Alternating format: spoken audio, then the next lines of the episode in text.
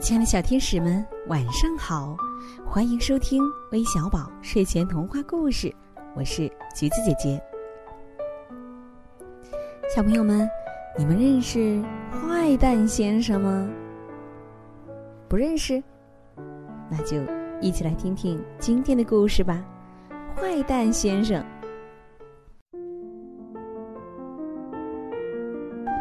住在棚子里的小鸭子和小鹅。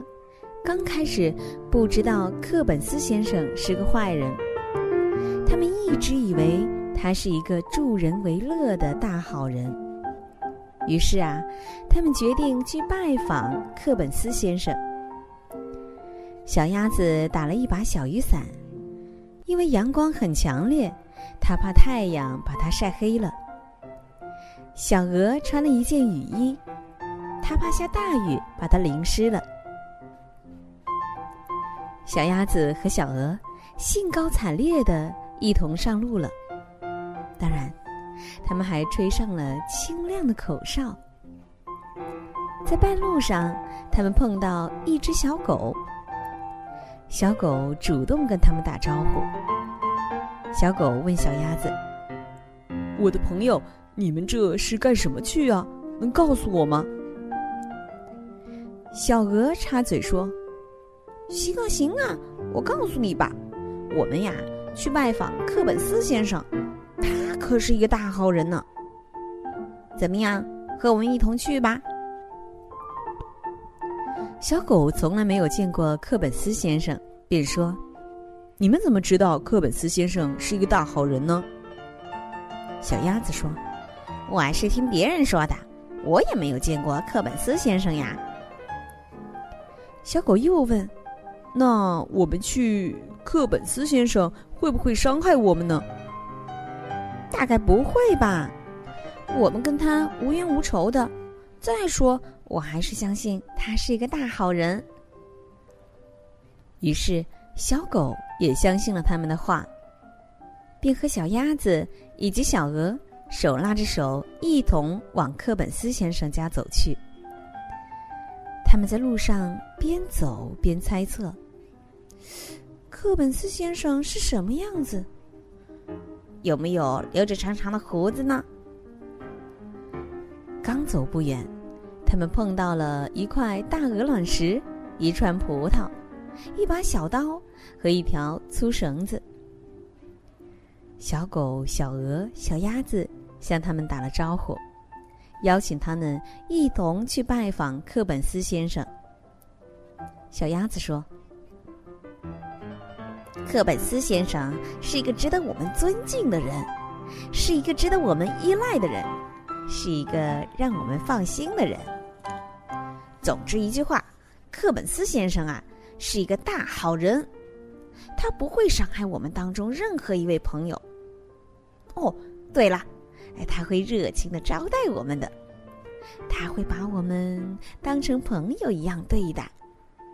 嗯，我要说的就这些。祝愿我们的旅途愉快，早点见到我们的课本斯先生。现在，让我们出发吧。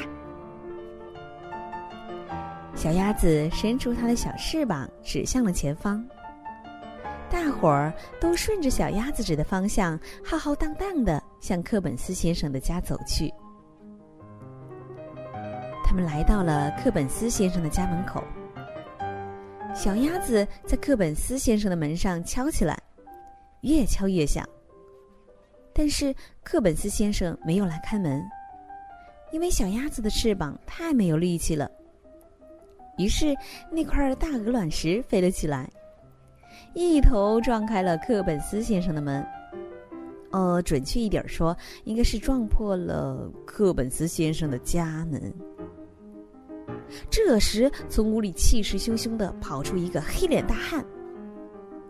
当他看到有鹅、鸭、狗、葡萄等他喜欢吃的东西时，他的口水便忍不住从嘴角流了出来。他可不管那么多了，当即伸出那双又黑又粗的大手去抓小鸭子和小鹅。那块大鹅卵石瞄准克本斯先生的眼睛飞了上去。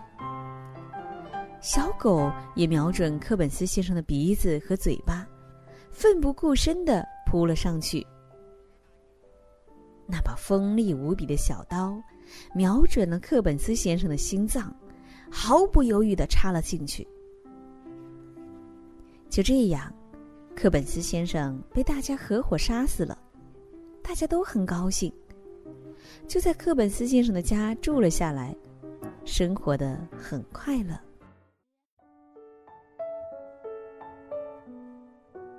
亲爱的小朋友们，在你的心目当中，坏蛋长得一个什么样呢？其实啊，我们不能够想当然的去判断一个人是好人还是坏人，而应该观察他的所作所为，从中找出判断的依据。小朋友们，今天的故事就到这里啦。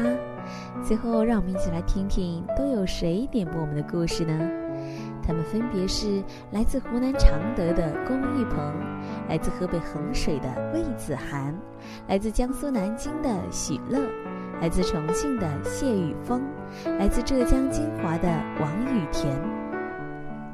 我们明晚再见，晚安。